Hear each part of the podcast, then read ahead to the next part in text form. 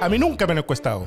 Un programa dedicado al análisis de la opinión pública y de las encuestas. Soy Sergio Toro, director de la Escuela de Gobierno de la Universidad Mayor, investigador del Instituto Milenio de Fundamento de los Datos, de profesión cuentacuentos de la política. Soy Paulina Valenzuela, socia directora de Datavoz, de profesión cuentacuentos, pero con números. ¿Qué tal, Sergio Toro? ¿Cómo estamos esta semana post-electoral? ¿Qué tal? Importan- importante saber administrar el éxito. Ese es como un, eh, un anticipo de lo que va a ser esta conversación. ¿no? claramente, claramente, Pauli. Oye, Pauli, te vi en la segunda. Te- bueno, te, te veo en la segunda, en, en el, el diario La Segunda siempre. Y, y muchas, muchas por entrevistas, ¿cierto? Hay muy, muy buenas entrevistas que, se- que te hacen a ti, Pauli, ca- en, en, en, ¿cómo se llama? En página completa y todo.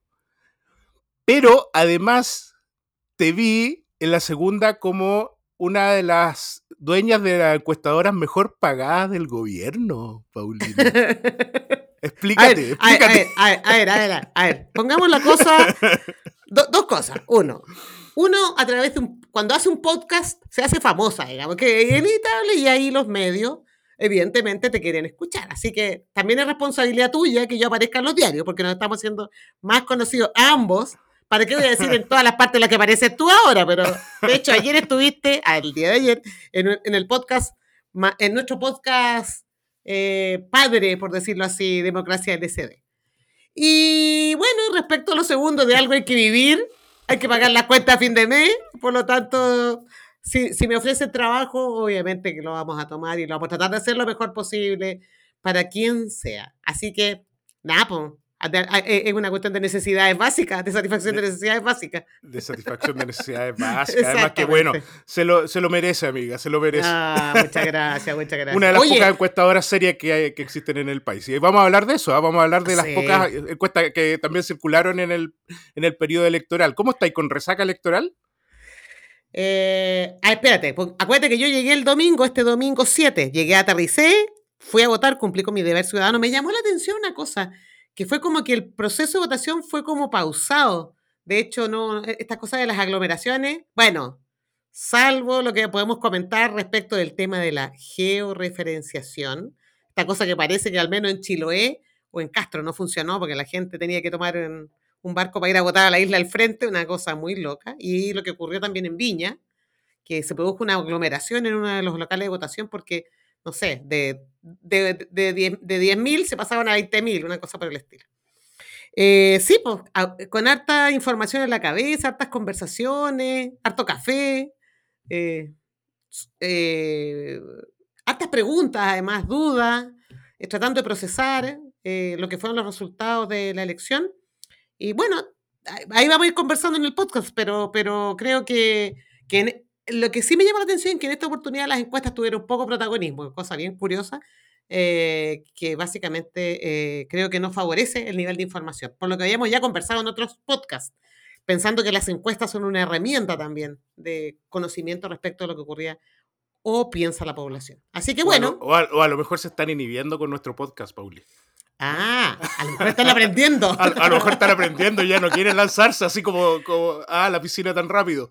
Es, es, O- es muy, es muy probable, ¿ah? puede que haya algo de eso y también miedito. Miedito a no achuntarle, como dicen. Ah, vamos a hablar del concepto achuntarle, que, me, que se ha usado mucho en Twitter eh, en estos días a propósito de las pocas encuestas que circularon. Así que y, bueno, que le, y que le achuntaron. y que le achuntaron, exactamente, el concepto achuntarle.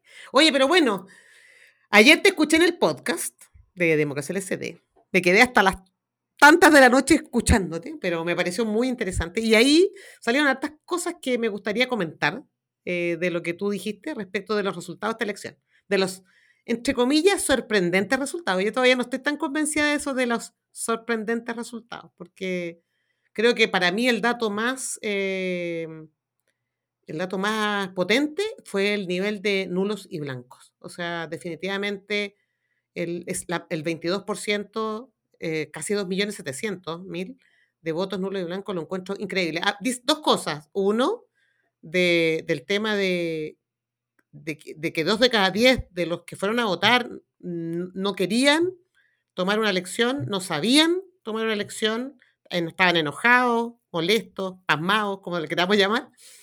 Em, pero además habla de, la- de- de esta cosa, esta conducta de los chilenos de ir a votar. O sea, es como bien notable. O sea, fueron a cumplir con el deber cívico a pesar de que le iban a poner una nota, un recado a alguien en el voto o simplemente iban a marcar, eh, dejarlo en blanco. No sé cómo lo ves tú. Eso. Oye, eso es eso es súper interesante de observar. En general, el chileno es bien obediente al Estado. Uh, eh, y, y no solo se ve en los procesos electorales, el, el proceso electoral también se vio, por ejemplo, en el tema de las vacunas, ¿te acuerdas, exacto. Pauli? Eh, cuando hay una, un- un- una, una especie de obligatoriedad que impone el Estado, el chileno la cumple de una u otra manera. No, no se han desarrollado investigaciones al respecto del por qué finalmente las personas tienen esta, este nivel de cumplimiento de la norma. Eh, creo que es un tema que, se, que debiese eh, estudiarse más, pero es claramente, eh, tú lo logras ver en, en, en estas elecciones y las elecciones pasadas que son obligatorias. Es es es es súper interesante particularmente porque en estas dos elecciones obligatorias siempre hubo voces que dijeron no igual no van a ir a votar cierto Eh, Exacto, como que como que como que anticipaban una, una especie de desobediencia civil que nunca que no existe Absolutamente. pero a, dif- a diferencia de todas las otras votaciones que hemos tenido, incluso votaciones bien aburridas, como son las, de, por ejemplo, las de consejeros regionales, ¿cierto? Donde Sí. nadie sabe y tiene una sábana gigante. Aquí las personas anularon, ¿cierto? Exacto. O sea, y entonces eh, uno no podría atribuirle simplemente a la desinformación esa, ese- ese- esa, esa anulación, porque particularmente hay otras formas de otros votos que o otros procesos electorales donde hemos tenido mucho más información, sábanas más grandes de candidatos donde las personas de todas maneras han marcado preferencia.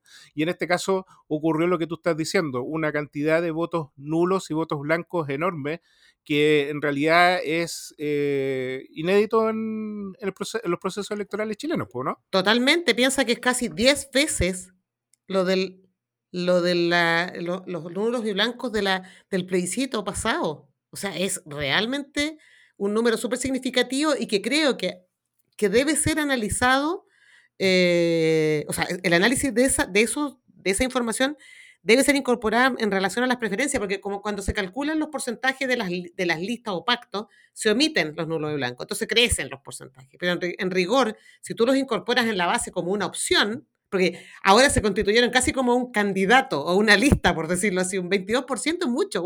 entonces, yo creo que va a haber que pensar bien, porque suponer, suponer que esa gente hubiese votado igual como los que eligieron, no, no es muy adecuado. Es, lo que, es el típico problema de las encuestas, porque cuando las encuestas te, te, te preguntan por intención de voto y después te recalculan el, el, el dato omitiendo los que la gente dice no sabe, no responde, están asumiendo que los que dijeron que no se distribuyen igual o responderían igual que los que te dieron la opción. Y yo Claro. creo que eso, yo ahí no estoy tan segura. Y de hecho es más, yo creo que una, una investigación, aquí, aquí le- les voy a invitar a los investigadores que les interese, creo que sería súper interesante poder profundizar más. no sé si se puede revisar, ¿ah? esto es una locura mía, pero sería súper entretenido poder tener una muestra de estos votos nulos y blancos y poder revisarlos. Porque fíjate que circularon hipótesis respecto a que la gente pensaba, por ejemplo, que en algunas regiones tenía que marcar cinco opciones o que había que marcar dos opciones. Entonces, sería súper bueno ver votos que fueron anulados con una intención, con un discurso, con algo, o votos en los que se marcaron las opciones que estaban referidas al, al, al- al número de, candidat- de puestos que había que elegir. Entonces, Claro. como que tengo grandes dudas porque el volumen es muy grande. Si eso es lo extraño, es demasiado grande. Y fíjate una cosa más, que los blancos son como 500 mil. Si son los nulos los significativos, digamos. Eso es bien, Claro. bien importante de revisar, digamos. Y, Entonces- bueno, y de todas maneras el voto en blanco es, es- es alto, igual, de, igual, de igual forma, ¿cierto? Claro, o sea, pero, pero espérate, creo que si no me equivoco, claro, pero fue un 4,6% de la, de- o sea, igual es el doble de lo que pasó la vez anterior, porque la vez anterior creo que fue co- como 2,3 la suma de los dos, si no me equivoco. Claro, claro. Pero, pero, pero los nulos fue un 17%, o sea, es, es altísimo. Es, es realmente como un candidato. El candidato nulo blanco. ¿Quién, ¿Quién, movilizará al señor nulo y blanco? es la gran pregunta, ¿cierto? Claramente no es ninguna de las alternativas ni ninguna de las ofertas que está ahora en el Consejo Constitucional. O sea, no lo es. No, ninguno, ninguno. Oye, ¿y sabes qué? Estaba pensando que en rigor es interesante este tema del y blanco porque, porque en general una de las grandes dudas de las encuestas es cuando te colocan las opciones, eh, ya sea en simulación de urna o, en, o con la pregunta directa, es que a veces no colocan los nulos y blancos como opción, sino que simplemente el no sabe no responde, digamos, que es como cuando te preguntan por probabilidad de votar. Entonces, yo creo que es, este, este cambio o esta forma de votación que se dio ahora, como que altera todo el modelo. ¿Cómo vamos a preguntar en el futuro, digamos? Para poder hacer buenas estimaciones electorales. Qué buena esa, qué interesante. Porque ¿cómo ahora, cómo se pregunta ahora? E, o, cómo, se, cómo, se, cómo se registra el no sabe, no responde en, la encuesta actualmente, eh, de preferencia electoral. O sea, si, eh, es, es, la persona la que define que no sabe? ¿Es el encuestador? ¿Cómo, cómo, cómo, bueno, en el eh, yo, grandes dudas. En el caso de las online que son autoadministradas, yo a mí no me ha llegado ninguna. No sé si te, te ha llegado alguna. conmigo apera, a mí nunca me han encuestado. a mí nunca me han encuestado online, digamos. Eh, lo que, lo que sospecho que ahí llega son las opciones, ¿no? Y, y, yo creo que no que está la opción de dejar en blanco. Y probablemente cuando tú dejas en blanco, asumen que la gente no sabe, no responde, aunque es más o menos natural. Pero, pero en las presenciales, es la declaración que hace el encuestado frente a un encuestador que te dice, ah, no sé, ah, no le quiero responder, eventualmente. Pero en teoría, cuando tú le presentas las opciones, no deberían estar esas dos, en teoría, digamos. Entonces, no se debería leer, digamos. No, no se debería leer, o sea, no, sería, es muy Cuando te hacen una encuesta telefónica, esa opción no se debe leer. No, no, no se, no se debería leer tampoco. Es, que, es que en general la opción no sabe, no responde, no se debería leer nunca, ni presentar nunca, porque es una opción, esa sí que es espontánea, es que la persona te declara explícitamente que no te quiere dar su opinión, digamos. Eh, pero, yo, pero yo pienso que en el caso de los ejercicios, por ejemplo, esto ya es más antiguo que el hilo negro, pero voy a, me voy a acordar, cuando trabajamos con la Carla Lehmann en la encuesta del CEP, hace muchos años atrás, muchos, muchos, hacíamos un experimento y ejercicio en urna, que eran unas urnas, eran, eran, urnas de plástico, digamos, eran de acrílico, más bien dicho. Entonces, nosotros le entregábamos el, voto a la persona y la persona marcaba y, entonces había un acto, el, encuestador no veía, pero estaba, pero el, voto era igual al voto de, del, del, digamos que él, que él iba a, cédula, la, cédula a la cédula, claro, entonces no estaba ni no estaba ni nulo ni blanco, ni no votaré ni nada, la persona hacía el ejercicio, lo podía dejar en blanco o podía rayarlo, en fin. Eh, ¿Y observaron eh, diferencia ahí con respecto a, lo que, a las respuestas que podían eh, tener las personas de manera presencial? O sea, de manera, digamos, en, la encuesta misma, no, no, no, en, el, no en la urna. Sí, pero, pero en ese, te estoy hablando de hace, no sé, muchísimos años atrás. No, no quiero decir para, que no, para no mostrar el carnet, pero son muchos, muchos años atrás y salían pocas diferencias. Mira. Y era el momento, estábamos todavía en el periodo del padrón del voto obligatorio con inscripción. Claro. Entonces, entonces era un poco distinto. Bueno, de ahí tal, de ahí nos salió lo del empate estadístico, por el famoso empate estadístico entre Lago y Lavín que nadie nos creía y que finalmente fue prácticamente un empate. Entonces, ese lo hicimos con urna, ese fue ejercicio con urna. Entonces yo creo que, que estimar las preferencias electorales requieren de mecanismos bien particulares. Entonces, mm. las encuestas online mi gran duda hoy día es que cómo hacen el, el, nulo blanco, porque tú no podés rayar la pantalla, por decirlo así, eh, salvo que tú le ofrezcas la opción a la persona de dejar nulo o blanco cuando vote. Bueno, e, e, e, esas son las dificultades de las estimaciones. Yo creo que por eso que circularon también pocas pocas encuestas ahora en, en, esta, mm. este, en, esta elección, digamos. Yo creo que Paulina, tú, ustedes en DataVoz hicieron una encuesta junto a, la, a esta fundación alemana, em, donde entregaron algunos, algunas luces respecto a lo que podría, eh, o sea, a lo que había pasado particularmente en el plebiscito anterior. Eh, y, con la con, con, la irrupción de un, un, nuevo electorado que era el electorado que estaba eh, que no, no, estaba participando con el voto voluntario, pero que ahora se incorpora. Uh -huh. eh, ¿Cómo ves esto eh, es, eh, en términos ya más de proyección de esa encuesta en particular eh, y lo, el resultado que, que, tuvimos ahora con, los, con el voto del Partido Republicano? Eh, ¿Se condice o, o, es sorpresa? No, no.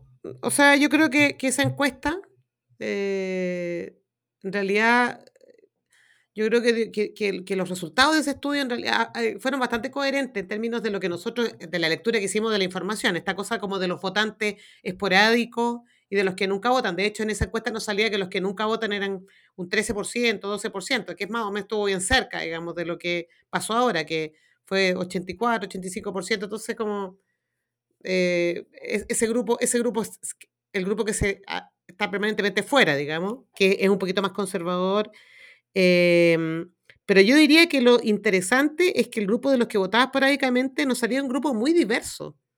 Es como, yo, yo, yo voy a usar una expresión bien coloquial, pero con una bolsa de gatos, por decirlo así, de todo un poco, digamos. Mayores, menores. Eso sí, que tiene una cosa que es bien interesante, que es el grupo de niveles socioeconómicos medios, más bajos, menos, un poco menos educados. Todo comparado con los que siempre van a votar, que eran como los más educados, los, eh, eh, los de niveles socioeconómicos más altos. Eh, este grupo eh, era un grupo más bien diverso que el grupo de la clase media, por decirlo así, la clase media de la que se habla habitualmente, que son las personas que están preocupadas del día a día y que por lo tanto todos estos discursos de la seguridad, de la necesidad económica, de, del, del retiro, en fin, los golpean más directamente eh, porque están más preocupados del día a día, lo que no significa que sea malo en términos como de, de sus decisiones o la forma en que toman sus decisiones, pero es, es un grupo absolutamente despolitizado eh, y que lo que necesita son respuestas claras.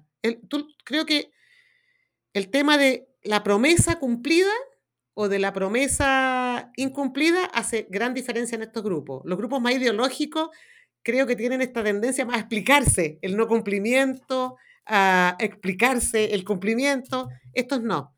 Y, y ahí viene mi hipótesis de lo que pueden ir para, para adelante respecto del resultado de la elección, es que tengo la impresión de que al Partido Republicano es como que pasó ahora, como que lo pusieron en la vitrina, y está ahora en la vitrina. Y por lo tanto, esto que hablo del cumplimiento de, de, de, de, la promesa es súper sensible a un, a un liderazgo, un partido que va a estar súper expuesto.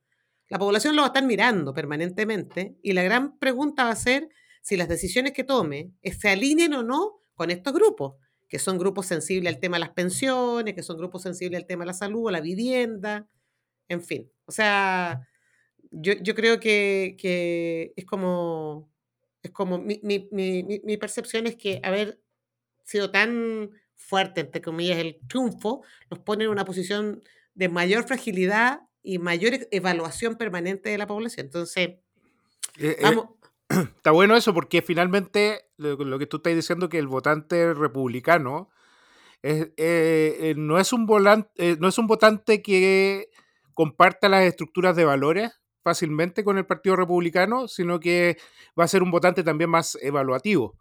Porque el, votante evaluativo siempre va a estar eh, viendo si finalmente el, se, van cumpliendo las promesas o los programas que se están planteando, ¿cierto?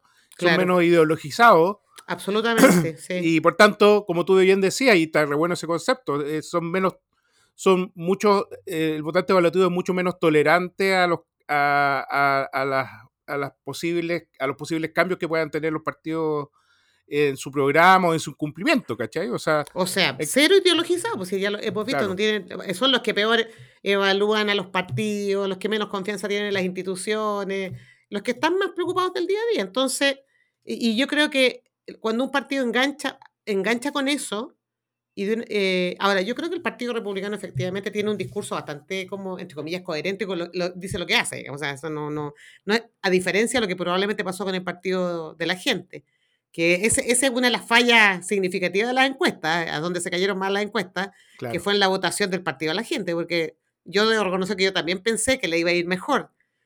Eh, pero también es un partido rarísimo. O sea, no, no, no, no, no, no, no es un partido, no, no es comparable con el Partido Republicano en esa, en esa, en esa lógica. Mm. Pero creo, y eso es lo que yo siento que puede pasar, es que, que los partidos ganadores se exponen y los perdedores es casi como que tienen que volver a la ratonera a mirar un poco qué hacen para ver cómo salen de nuevo, porque, no, porque la verdad que se les complicó todo. To- coincido contigo en que no, no hay aquí un tema pendular. Yo también creo que, yo, yo ayer cuando lo dijiste en el podcast, el día martes, para que Davor no me rete después cuando hago referencia a esa fecha, si no digo cuándo, el miércoles de la semana postelectoral, eh, o martes de la semana postelectoral, cuando dijiste lo del péndulo, yo coincido. Yo, yo pensé en mandala, me imaginé un mandala. Dije, en realidad, para los que se. No, no sé si todos conocen la, la figura de los mandalas, pero los mandalas son. Es una figura compuesta de muchas figuras, digamos, de distintos tamaños, distintos colores. eh, incluso cuando uno los construye, le puede poner distintas eh, texturas. O sea, yo creo que estamos un poco ahí. Y me parece bien. Y me parece bien, digamos. O sea, encuentro que, que, que eso nos va a dar posibilidades de entender mejor a la, a la gente, a los ciudadanos, y por eso se requieren también buenos estudios. Por eso te decía esta cosa media loca que me encantaría ir al, donde están todos los votos y agarrar una muestra de votos y empezar a mirar y ver qué es lo que la gente ponía, cómo lo escribía, si no escribía, en fin. Pero no, eso Mm. no va a ser posible. No. Oye, Ah, y, y si ah, hablamos- espera, espera. Y una cosa más que creo que, que a mí me parece que, que estamos, que lamentablemente estamos como a, a obscuras, es que si nosotros pudiésemos ver quiénes fueron votando, cómo, quiénes han ido participando electoralmente a lo largo del tiempo, dato que lo tiene el CERVEL, pero nosotros no, sería súper interesante como para, para ver cómo se cambia, porque cuando uno compara volúmenes de votos, no significa que sean los mismos, las mismas personas las que participan. O sea, yo puedo tener 3 millones de votos aquí, 3 aquí, pero no necesariamente cuando los superpongo son los mismos. Entonces sería súper bueno entender que, que los análisis, el proxy o el análisis más cercano que se ha hecho es con las comunas. Eh, Claro. pero, pero es muy grueso, porque es súper grueso ese análisis. Oye, eh, llevamos 20 minutos hablando de la, de la coyuntura electoral y nos queda algo muy, muy importante. Oh my God. Las poquitas encuestas que salieron eh, previa a, a la elección, muy poquitas. Miedito le dijimos nosotros, ¿cierto? Eh, salieron muy pocas y salieron particularmente dos, bien particulares además, las que salieron, ¿cierto? No, no eran las, las- las tradicionales, las que ya le hemos pegado varios palos a lo largo de, nuestra, de, de nuestro podcast, sino que dos eh, menos tradicionales, ¿cierto? Eh, que en su tendencia le achuntan, ¿cierto? Pero en sus eh, en la información que se entrega, en realidad también bien por el lado de los quesos. Em, hay dos encuestas. Vamos a hablar, hablemos de, hablemos de cada uno. Si son dos, no, no, no creo que haya mucho problema hablar de cada una. La primera es la, en la, famosa encuesta de la Cosa Nostra, Pauli. ¿Qué, qué, qué opinas de esa, de esa encuesta? Em, bueno, a ver, digamos cómo es la encuesta. Es una encuesta online, es una encuesta por cuotas, no es probabilística, eh, son 600 casos, eh, y yo miré la ficha técnica y fue realizada entre el 20 de abril y el 3 de mayo, si no me equivoco. O sea, es una encuesta que tomó su tiempo, digamos, básicamente en hacerse. Eh, y eso es, y hay un primer elemento que en las encuestas electorales, en realidad, por lo menos en Chile, por lo que hemos ido observando, mientras más corto sea el periodo de encuestaje, probablemente tú estás captando más las decisiones, personas que tienen las decisiones más seguras. Pero yo creo que uno, aparte de eso, digamos, aparte de lo que, es- además una muestra pequeña, 600 casos, a mí me llamó la atención el, el- el dato que circuló, y que lo vi en Twitter hoy día además, esta cosa como de, de que le habían achuntado al, al resultado. Yo miré el gráfico y, la- y lo primero que me llamó la atención es que no había categoría de nulo y blanco. Ya lo discutimos largamente que esa categoría por sí misma se- casi se constituía en, un- en un- en una opción adicional y no estaba en el gráfico. Y, que aparecía un 10% de personas que no votarían. Cuando uno rescala, evidentemente, el ranking, por decirlo así, se parece. Pero estadísticamente, y esto es lo más importante de todo, cuando uno habla de que una encuesta acertó, es porque la estimación estuvo dentro de los márgenes eh, de error de la encuesta. Y, y yo creo que si bien es cierto, puede haber andado más o menos bien, si uno rescala, sacándolos no votaría. Y, hago el punto que me llamó la atención porque eso es un error de medición, que en la pregunta no haya estado la opción nulo blanco, es raro, es rarísimo, digamos. Eh, los republicanos quedan en 30 y los republicanos llegaron a 34,6, o sea, igual está bajo. Y si no me equivoco, los partidos de la gente, que son como los extremos, queda como en 9% y, y de acuerdo a los resultados electorales. 5,48. O sea, ¿te fijas? Entonces, yo- nuevamente, vamos a. Depende, Vamos con- depende, el- depende de dónde la chuntí. Claro. Claro, es como te- uno dice, es como decir, oye, en un partido de fútbol, Chile ganó, perfecto, bien, ganó, ya, pero ganó, es distinto ganar 7 a 0 que ganar 1 a 0. pues. Entonces, yo creo que nuevamente eh, volvemos a la discusión que hemos tenido y a la queja que tenemos en general, que yo creo que tenemos que ser más rigurosos en términos de decir si una encuesta acer- o sea, si acertó o no acertó. Hay estándares, además, pues, internacionales, A por Way, por ESOMAR, que te dan indicaciones de cómo presentar los resultados, cuándo, cuándo se cumplen o no se cumplen las condiciones. Entonces, yo diría que por ahí, ya, ok, te tomamos el punto. La- la- el, el ranking el ordenamiento fue el mismo, pero estadísticamente no hubo acierto. Voy- Ya, en eso quiero también- ser categórica, sí. También hay que decir que ya la cosa nuestra no está vendiendo tanto como antes, porque les no costó mucho llenar, eh, digamos, eh, completar una muestra de 600. po. Parece, se, se demoraron Porque muchísimo. Se demoraron muchísimo, a diferencia de la otra encuesta que tenemos, ¿no? ¿Ya? ¿Sí? que, que es de una empresa eh, americana, Partner, ¿no? Sí. Partner. que, que, mm, que manda, que, que empieza a circular por, por, por redes sociales, por WhatsApp particularmente el día sábado, con 114 láminas, mirando cada una de las circunscripciones y regiones para ver cómo se estaba eh, comportando el, el elector o el posible o el futuro elector del domingo, digamos, para, eh, para la elección del domingo.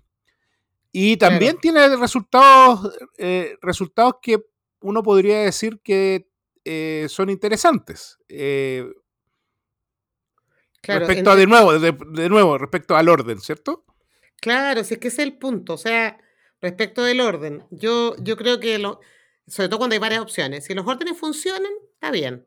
Eh, pero también llama la atención en, e- en esa, en el reporte de esa encuesta, que, que a todo esto se demoraron, son 14.000, y no, no sé exactamente, pero creo que fue como una semana, 14 al 21 de abril en la encuesta, eh, y que hicieron 14.000.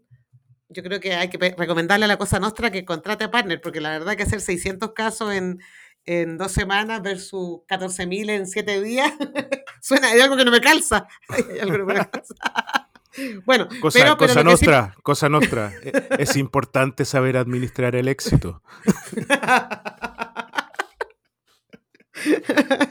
y en esa encuesta, pa- para, cer- pa- para cerrar con esta encuesta partner, eh, partner eh, tampoco hacen referencia a los nulos y blancos.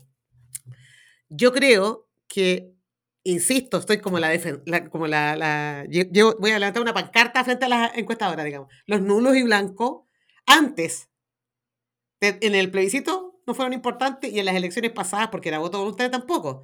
Pero en esta elección fueron un candidato más, una lista más. Y ese grupo no se le puede dejar de analizar y, y cal- recalcular y analizar los grupos, los tamaños de los grupos, en términos, digamos, de que ellos quedaron fuera y no sabemos quiénes son. Entonces ahí tenemos una investigación, Sergio.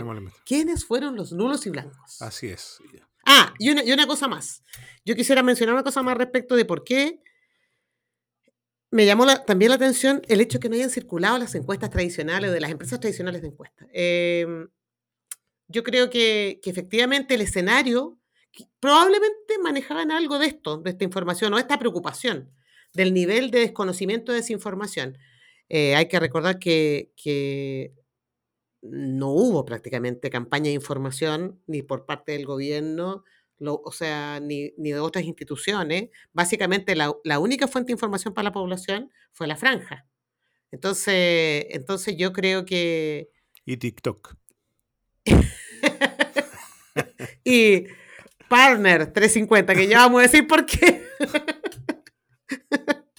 Eh, yo creo que yo creo que eh, fue una de las preocupaciones de las empresas. De hecho, hubo una tercera encuesta que circuló, ¿ah? que fue la del panel ciudadano de la UDD, que básicamente fue en la región metropolitana, la octava y Valparaíso, me parece.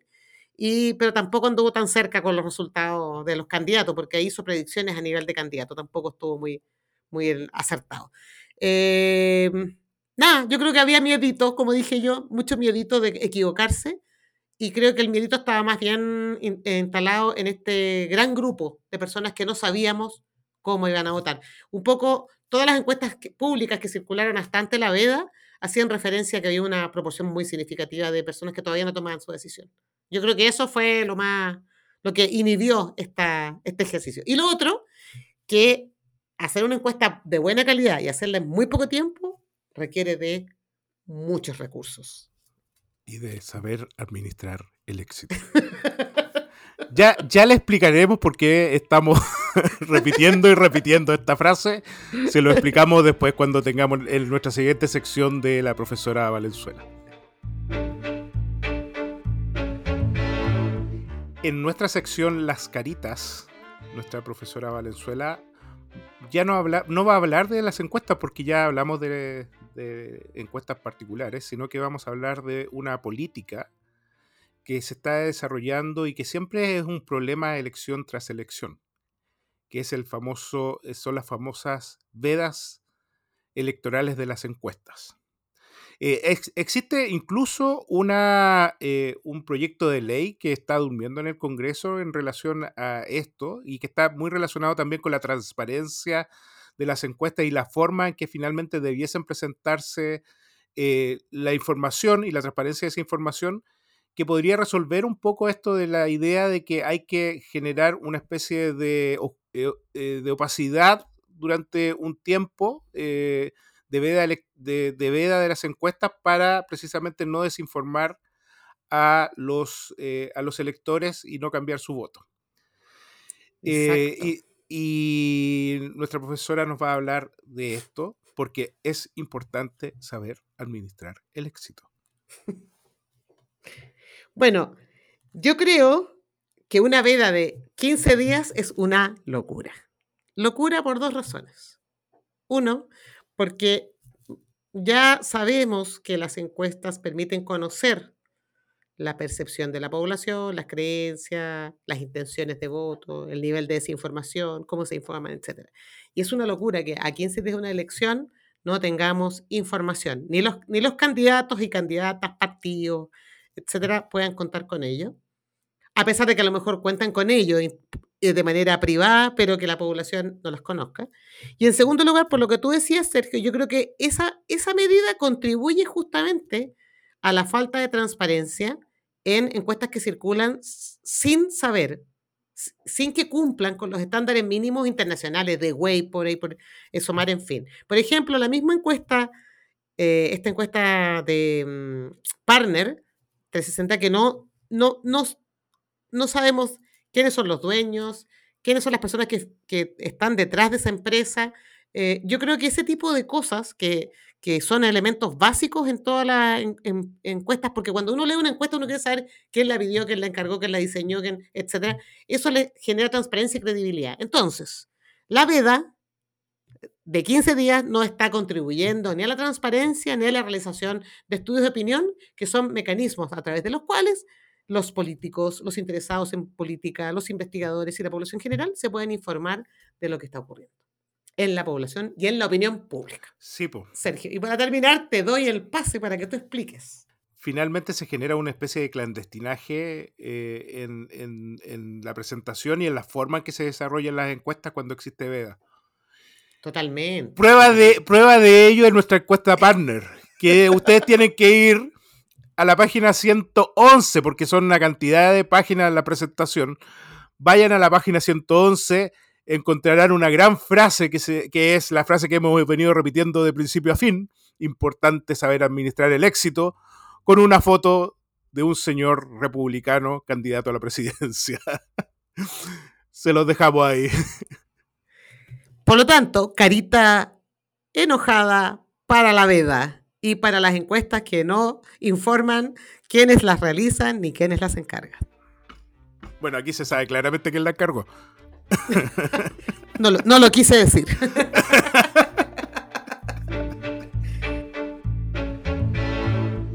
Oye, Pauli, ya como cerrando, porque ya creo que ya nos pasamos mucho en los tiempos, pero ¿qué crees, qué crees que se viene ahora? O sea, est- está todo tan revuelto, ¿o no? ¿Qué se viene? En el comité de expertos particularmente.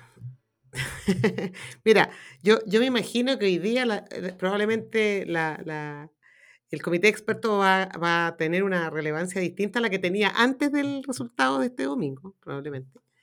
Eh, quizás porque la estructura o, o- o la, estructura de representación del comité está más anclado a lo que es hoy día el- el- el Congreso, digamos, más que, que, que la, la convención. Entonces, lo que yo creo que viene ahora es que tenemos que empezar a indagar en la población el nivel de información y conocimiento que va, que va digamos, a- que tiene respecto del proceso. Y por otro lado, empujar un poco a estos organismos, a estos órganos, digamos, eh, constituyentes, a que comuniquen más. Porque, porque yo creo que la gente está altamente desinformada y la desinformación genera desinterés. Entonces, si la gente está desinteresada, imagínate lo que puede venir en el plebiscito salida. Repito, 22% de nulos y blancos. ¿Qué esperamos entonces para el plebiscito salida con una población tan desinformada y desinteresada? Em, eso por una parte. Y por otro lado, también quiero que recordemos que hay un proceso participativo que está, la Secretaría de Participación, en que van a haber eh, espacios en que los ciudadanos van a poder eh, comentar, van a poder eh, dialogar, pero nuevamente, y aquí pongo de nuevo el énfasis, es que toda esa población son personas interesadas en los procesos. Entonces, lo que yo creo que lo que viene ahora es tratar de seguir escuchando a los ciudadanos, ojalá a través de encuestas y encuestas bien hechas, encuestas eh, técnicamente de buen nivel para poder conocer efectivamente lo que la población eh, quiere, aspira, eh, sabe de sus constituyentes y de lo que va a emanar del comité de expertos. Esa es como mi, mi opinión. Yo creo que eh, ah, para mí es muy preocupante el nivel de desinformación que existe hoy día en la población. Creo que eso es lo más central. Y me preocupa, digamos. Te terminó lo comen- comentando en la página 112. de- Estoy, estoy pegado con esto, pero Eso es como un de la toque. encuesta, de la encuesta Partner también hay unos comentarios y retos. A ver. Comentarios y después retos. A pocos días de la elección del, domingo, del próximo 7 de mayo, los partidos de derecha encabezados en esta ocasión por el republicano aventajando a la izquierda tradicional del país. Se contará con una mayoría de representantes de la oposición al actual gobierno. El actual mapa político electoral de Chile coloca al Partido Republicano y a su líder, José Antonio Caz, como la gran sorpresa. Más aún que participan sin ser parte de un pacto. A Cast se le vuelve a presentar un reto histórico y esta vez debe saber administrar el éxito entendiendo la responsabilidad histórica que el país le dio. Tan, tan, tan, tan, tan, tan, tan, tan. No, Ya, no, y espérate, ya, eh, eh, no, y espérate lo divertido porque, porque esta encuesta ha sido como alabada por muchos. Como que la, Sí. voy a volver al concepto, le achuntaron. Eh, Cuidado, Marta y a mí me Lago, llama la atención. Sí, yo creo que hay que llamar a, Hay que, mirar hay, esta- hay- esta- hay- hay que, hay, que, hay que verla hasta el final. No, no, mal, mal. Mal, Sí, mal. Por favor, o- Ya, pero- opinología, opinología tuitera, por favor, dejen de compartir esa No, encuesta. sí, sí, pues, no sé, nadie puede, nadie puede, realmente, nadie puede. Oye, en todo caso debemos decir que fue un acierto tuyo. Yo pasé por la 111 y no llegué a la 100, a- perdón, a la 110 y no llegué a la 111. No me di ni cuenta, digamos. Qué bueno. Ay, Bueno. Qué terrible. Ya, bueno. 111 páginas o 112 páginas, era difícil. Sí, leerla página, entera. sí, bueno, terminemos con la última, que página 113 queda en claro que la gran mayoría de los chilenos no está segura de cambiar la actual constitución que le ha dado, sin H, grandes beneficios en los últimos 30 años a la nación. Ha dado sin H, ¿eh? O- ojo. Ya, chao, Oh. estimados. chao, chao. Hasta la próxima.